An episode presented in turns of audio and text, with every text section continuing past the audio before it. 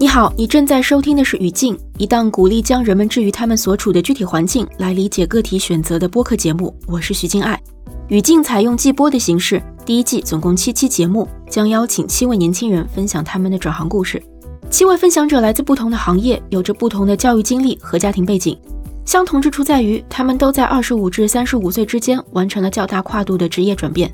请记得，我们好像是在聊职业选择，但他一定会把我们带到更远的地方。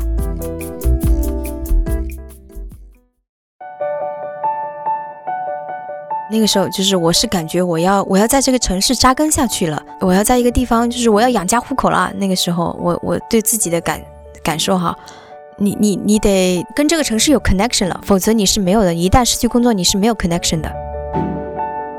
我是一个外乡人，你说我对这个城市有多少情感？我只对他只有认同，我没有什么情感。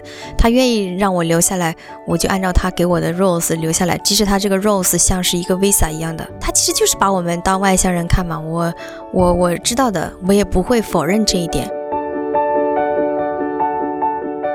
每个在城市打拼的人都有自己的故事。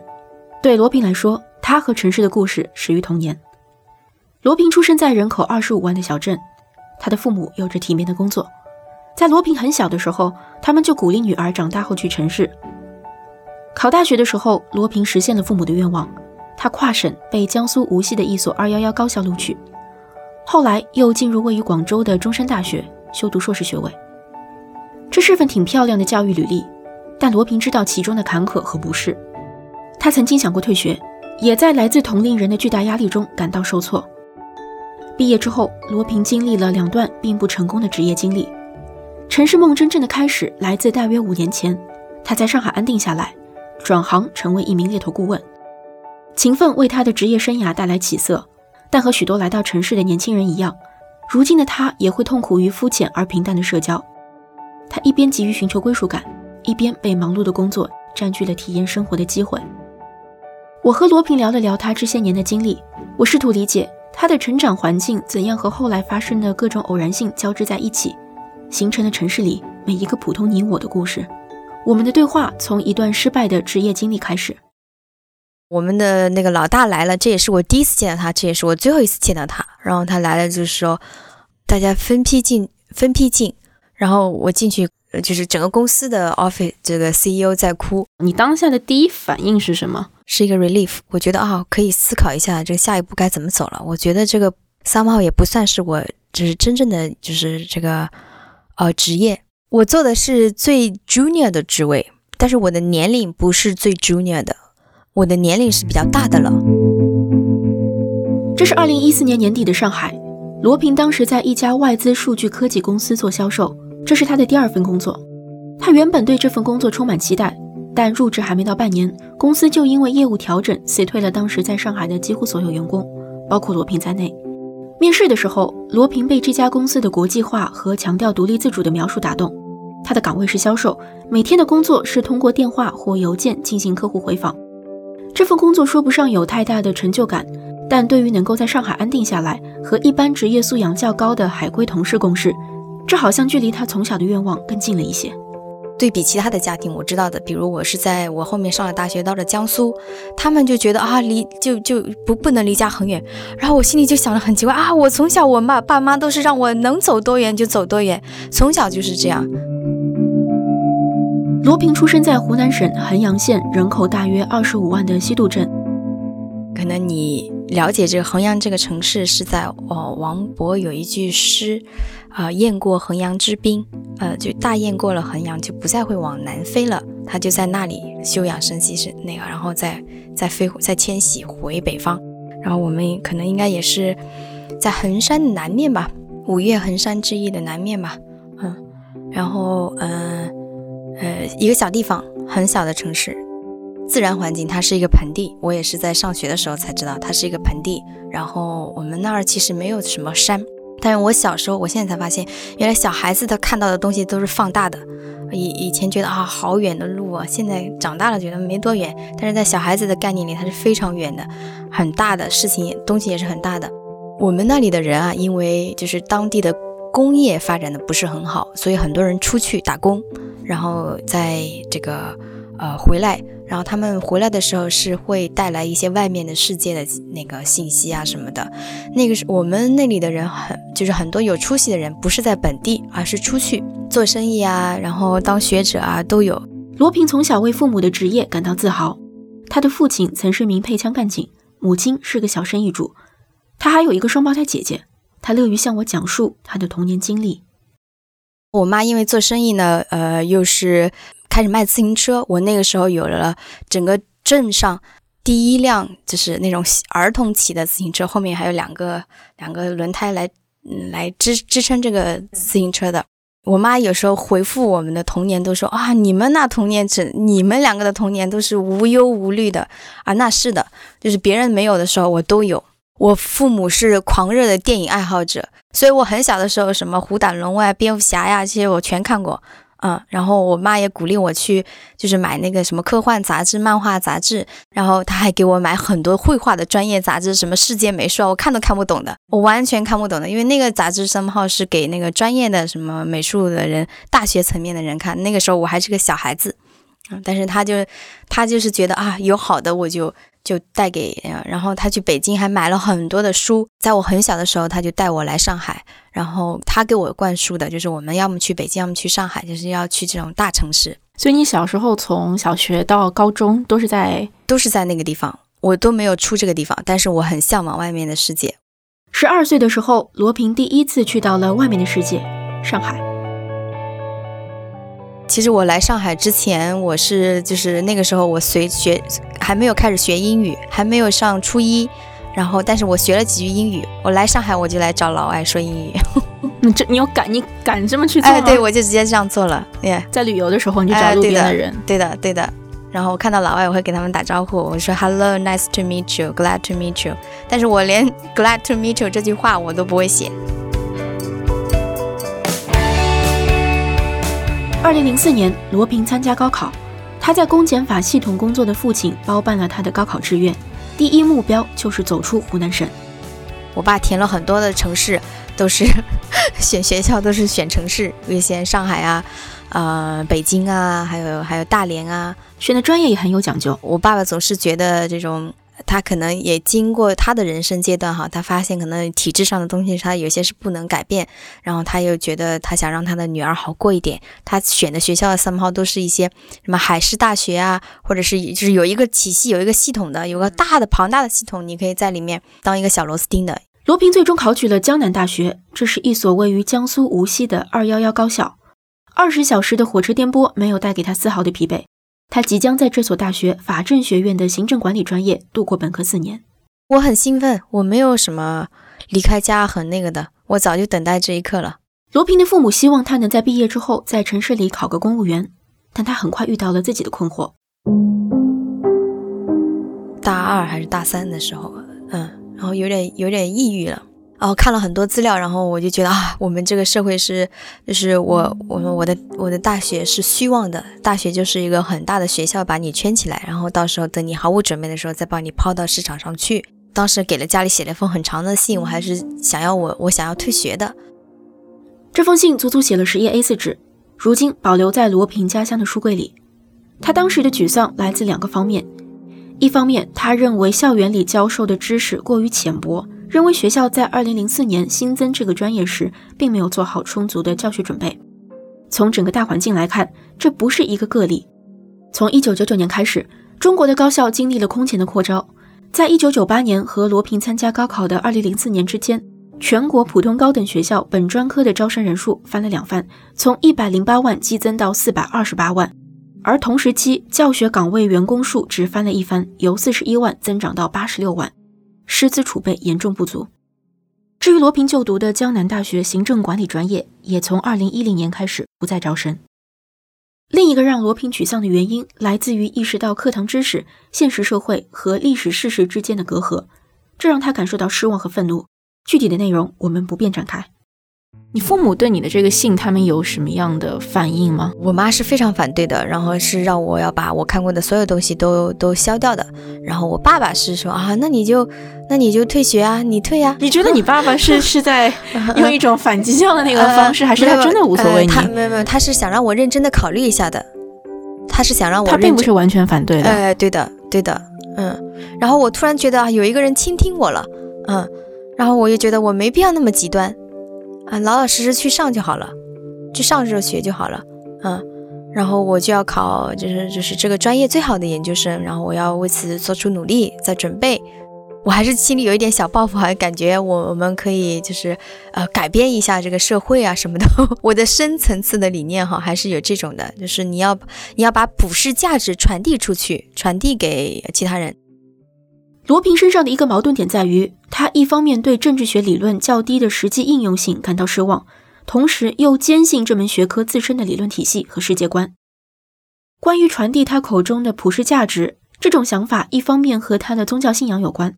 一方面来自他做反贪干警的父亲的影响，他的父亲塑造了他黑白分明的世界观和基本的社会关怀。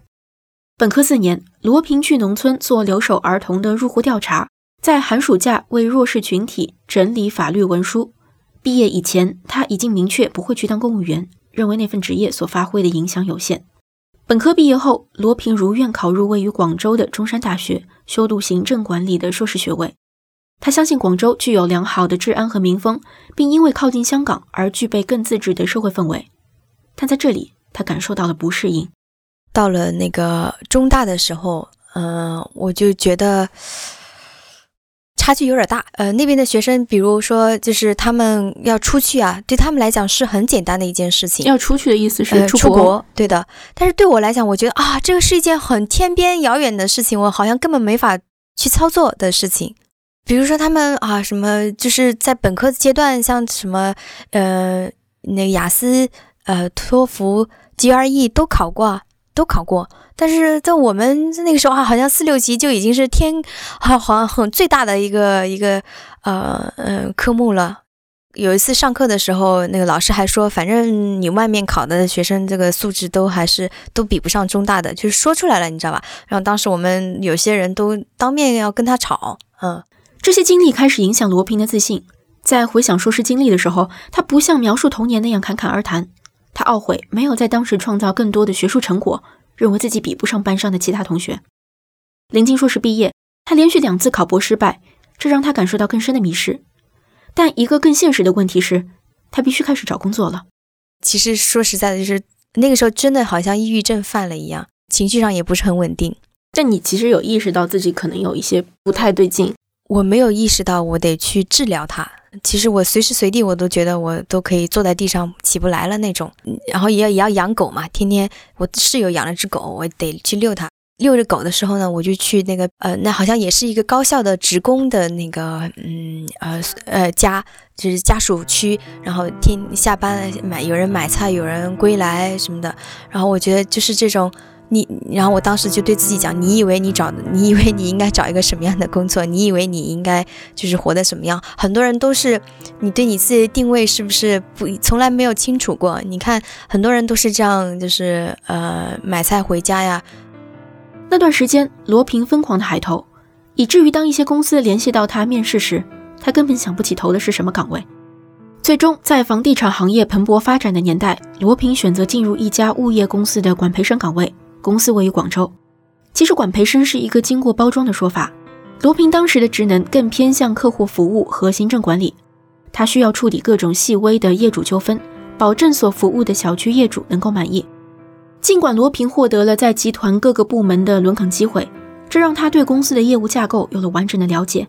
他也感激在公司中遇到的上司和获得的诸多内部荣誉，但大多数时候，他的回忆里充满了琐碎的细节。他苦于工作内容过于简单，尤其懊恼同事的思维和自己不在同一水平。你后悔过吗？你后悔为什么当时毕业的时候，博士失败之后选了这样一个公司，没有多看看？我当然后悔过，但是这个后悔还不足以让我就是觉得第一份工作要这么快的换。嗯，你还是得做好。嗯，那你还是有那个责任感的东西，他还是在 push 你。对的，在过去很长一段时间里，罗平对这份工作抱有消极的回忆。但现在他会有截然不同的反思。以前可能我很傲慢，在我觉得在物业公司，其他人没有办法，就是其他人都呃，什么什么中专学历或者大专学历啊，我没办法跟他们学习啊。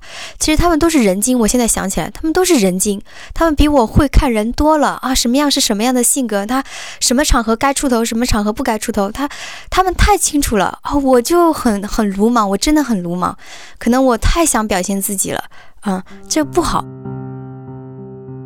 二零一三年，在物业公司大约工作了两年后。罗平因为业务出色，成功争取到从广州调岗到上海的机会。当时除了对于职业生涯的考量，还有另外一些因素让他做出这个决定。他一直来广州，来可能抽周末的时间或者抽什么的时间，有时候来个几趟就走了。然后我当时也是对他挺冷淡的。嗯，然后最后一次他有一次来的时候，他就跟我讲，我可能会来的不是那么勤了。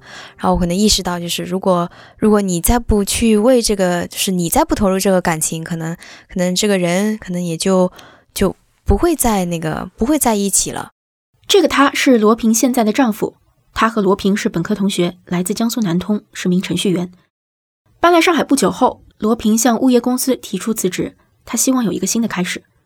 后来，他加入了我们本期开头提到的因为业务调整而辞退大部分员工的外资数据科技公司。这次失业后，他开始重新反思自己的职业生涯。她丈夫的经历让她看到一种可能性：你你是一个程序员，你可能刚开始只能写是业务上的小的，然后后面你会做底层架构的设计啊什么的，就是越做越越那个负责任的事情更多了嘛，就是会有一个职业的路径，越做越专，越做越深。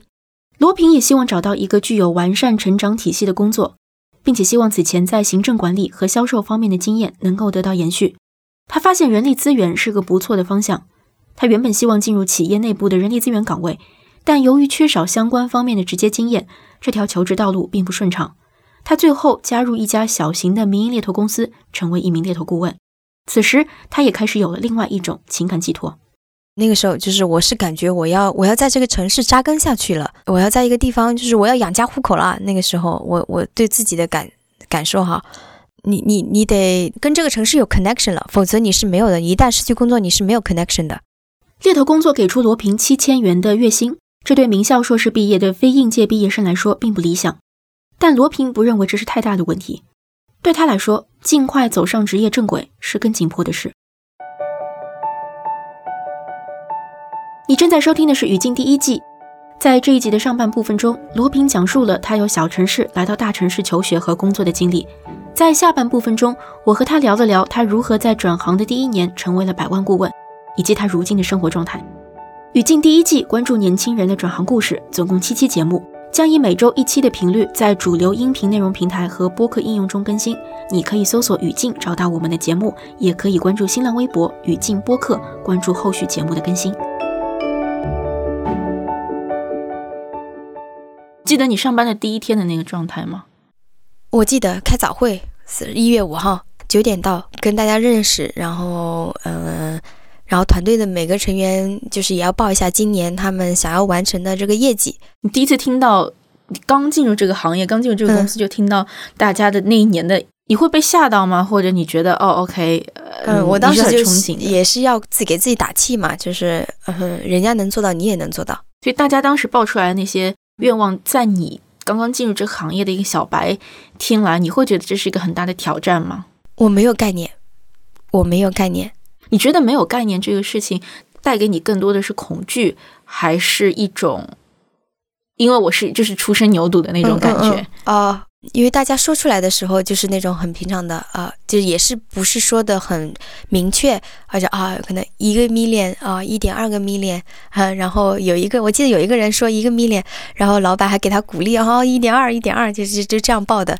所谓的一或一点二个 million 指的是一个猎头顾问一年为公司带来的收入。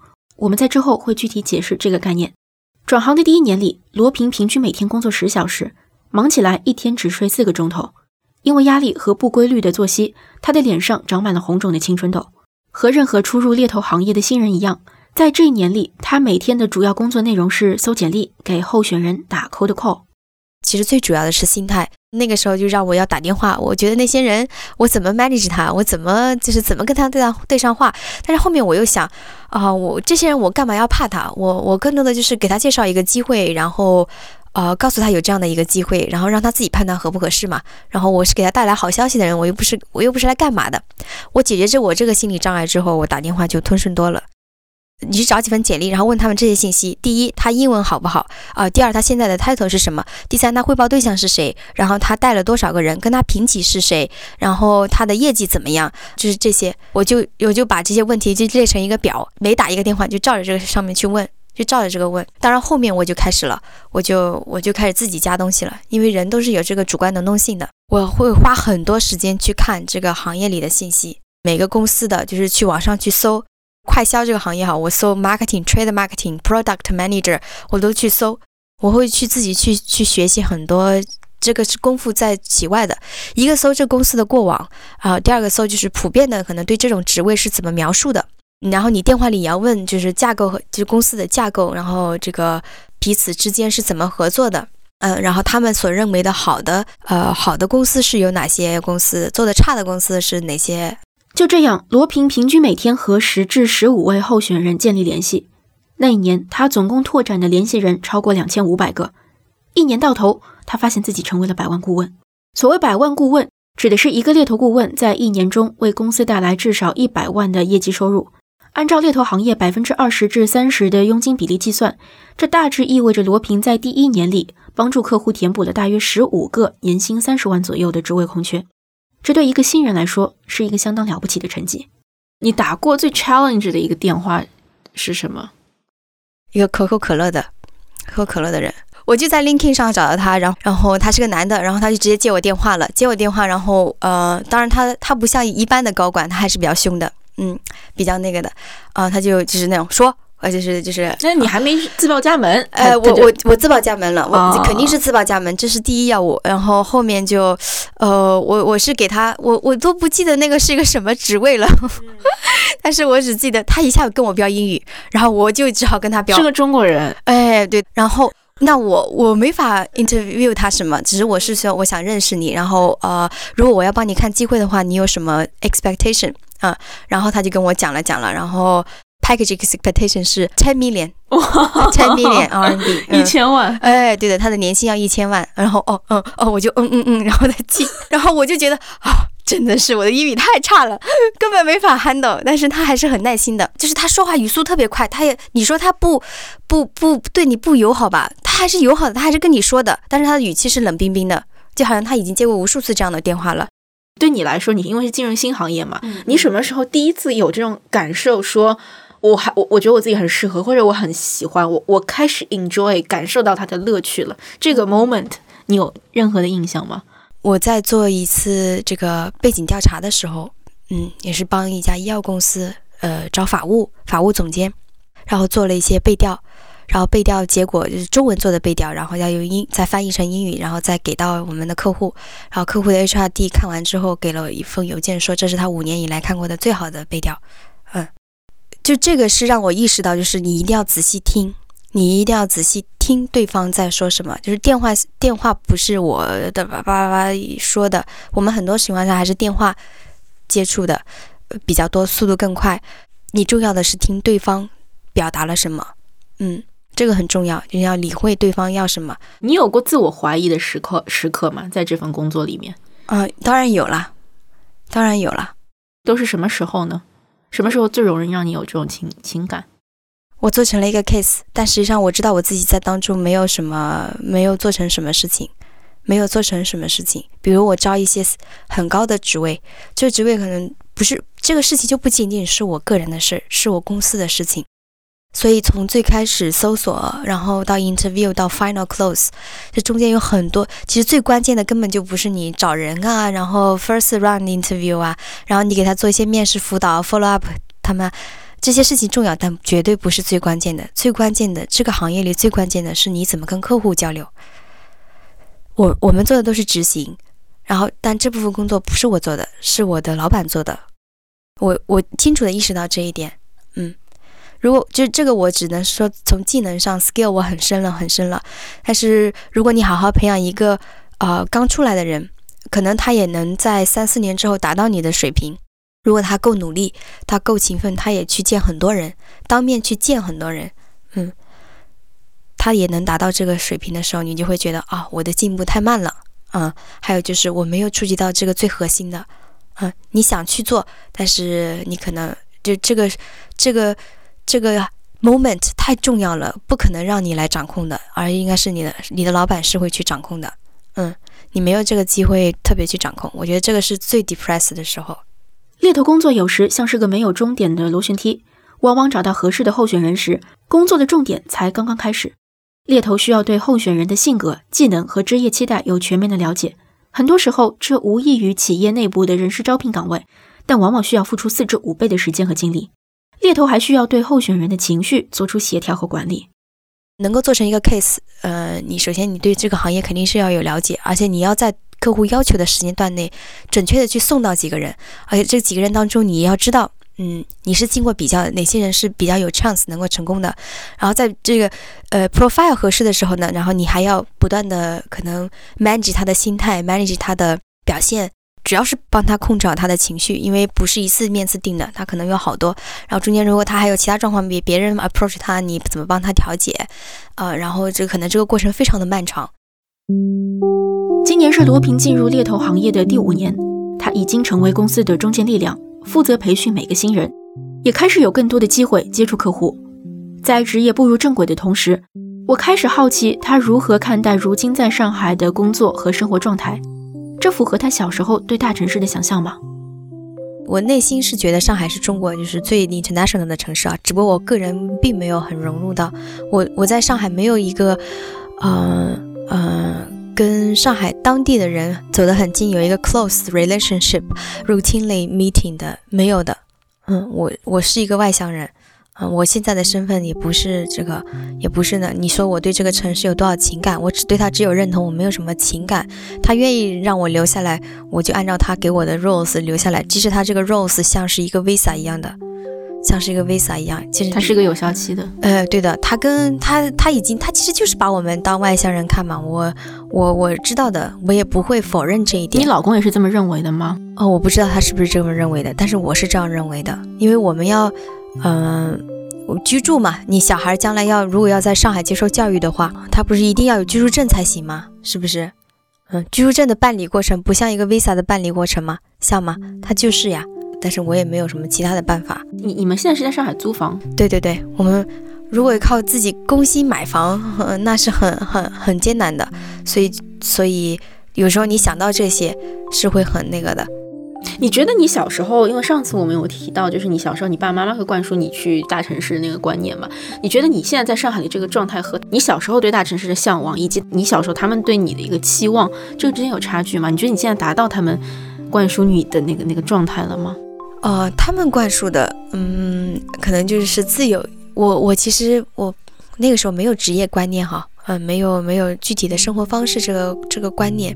他们以为他们的以为的大城市可能是轻松一点的，实际上。是不轻松的，我就很直白的回去的时候，我就很直白告诉他，我跟你想象的就是出去当年出去广州打工的人没有区别，我就是在上海打工的人，你不要把我想象的很高大上，我要我要返回来告叫告诉他，因为他的生活节奏是不快的，是很慢的，相对来讲很慢的，而且他们觉得六点下班是很再正常不过的一件事情，在我们看来，哦，你你。你你为了这个业务，你哪怕你今天熬一夜，在都是很正常的事情，不值得拿出来说的一件事情。当你有这样的反馈的时候，他们是什么？嗯，他们就一直长期以来就是觉得啊，你很辛苦啊，嗯，就我父母到越到现在，反而就是越把我有点像当小孩儿一样看待，嗯，可能他们自己也慢慢老去了，因为老的时候他就更加那个了，嗯，心理上就是。你可能会到了那一定的时刻，你会发现，其实就是他们年轻的时候奋斗的时候，你是不懂的啊。等他现在可能嗯不奋斗，我父母都，我妈已经退休了，我父亲也将要退休了，就今年就会退休，嗯。然后，嗯，他们也不希望你很拼搏，他希望你平平安安就好了。但是在之前，他肯定是希望啊，你考试考得好啊，什么什么，承担很多责任啊，有很多社会贡献啊，啊，或者你赚很多钱啊，给家族带来这个，啊，但是经历了很多，他们也经历了很多什么生老病死、家族成员的离开，就是每个家庭可能都是一个时代的缩影啊，可能时代有有，就是有一让一些人进步，可能时代也也磨碎一些家庭，他们经历过这些事情之后，他回过头来。再来看你的时候，他对你的希望就是啊，你平平安安，然后你生活幸福，不要你赚很多钱，你有一份工作就好了，然后你自己能有自己的小孩儿。罗平和丈夫都不愿意回到家乡，对他们来说，上海虽然算不上有什么归属感，但至少给了他们期盼未来的可能性。她的丈夫曾经收到过来自海外的工作邀约，最后因为发展前景的考量，选择留在国内。就在我们这次采访完成后不久。罗平告诉我，他向他所在的猎头公司提出了离职。家庭的催促开始逼迫他重新反思此时此刻人生的重心。当我们节目播出的时候，如果没有意外，罗平应该在调理他的身体，因为年龄渐长，他的家庭希望他尽快进入备孕的状态。这不是罗平此时此刻最想做的事，但出于家庭责任，她选择以长辈丈夫的期望为先。乐观来看，这未必是件坏事。其实，罗平一直惦记着大学时做社会研究的经历。这次调整可能让他有机会重新关注这些兴趣，当然，他也终于能够从工作中抽身，去探索他曾经不认识的上海了。